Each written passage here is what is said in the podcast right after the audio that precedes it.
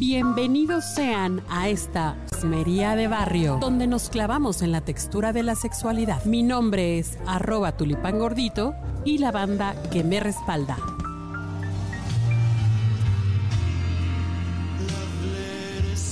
Ay, qué bonita canción ¿eh? y, y muy espiritual.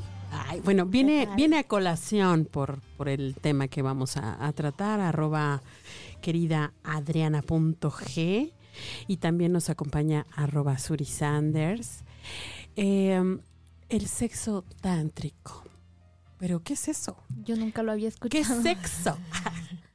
¡Qué coxa!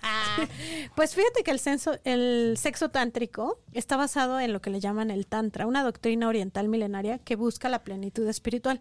Tiene que ver mucho con la conexión de almas, pero eh, llevarlos a un plano más allá. Incluso hay gente que ni siquiera se toca. Ah, ¿No? caray. No, a ver, no, espérate. O sea, tampoco, tampoco, ¿no? O sea, sí espiritual, pero no, no, no.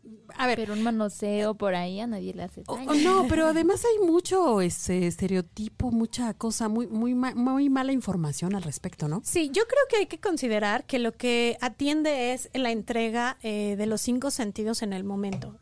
De la conexión en la respiración, por ejemplo, y de buscar un éxtasis. No solo un orgasmo, sino realmente el éxtasis, ¿no? Está enfocado en la energía sexual y no hay superioridad de uno con otro. O sea, aquí no hay el dominio, ¿no? Las posturas estas dominadoras, sino realmente es como un compartir, como un compenetrarse.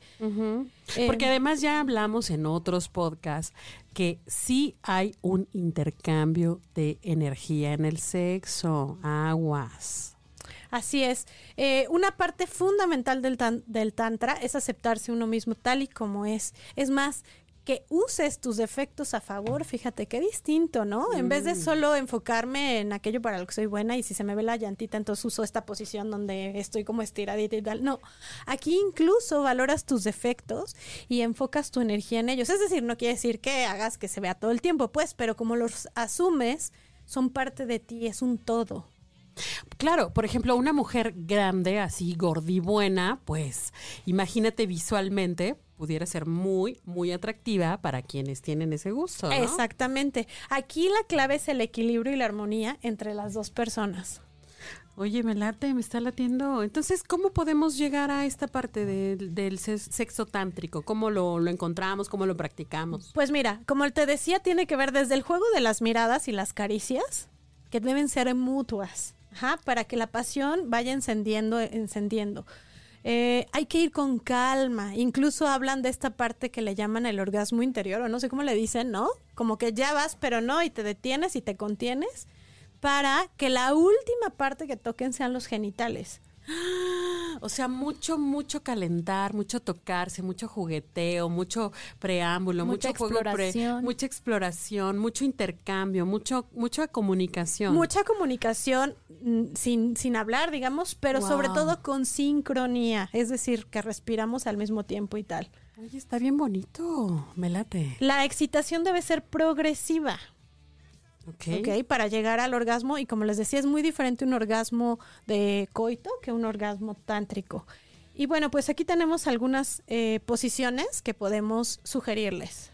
Sí, tienen un nombre un poquito extraño porque son, eh, eh, ya saben, medios orientales, pero por ejemplo está la Baidurit, que es donde la pareja permanece sentada y se abraza del por el cuello mientras realizan el coito. Ahí está, sexy. Y Sí. también está el Padm, que es el hombre se sienta con las piernas cruzadas y la mujer sobre su regazo mientras coloca sus manos sobre los hombros de ella. Fíjate la conexión que tiene, Sí. porque no están ejerciendo poder uno sobre el otro. No, no, no, sino como que hay un, ese fluido, ¿no? Exactamente. Está padre. Está la upapad, que es que ambos están sentados y ella levanta ligeramente una pierna sosteniéndola con la mano. Hay es hacer un ahí- poco más acrobática, Sí, ¿no? hay, hay que hacer un poco de ejercicios de, Previo, de- de- cal- de- calistenia. un yoga, ¿no? Para que tengamos esa flexibilidad, pero yo digo que sí se puede, ¿no? Y por último está la Binardit, en donde él, levan- él levanta a ella por sus piernas y se las pasa por encima de los brazos, moviéndola de izquierda a derecha. Uy, qué rico.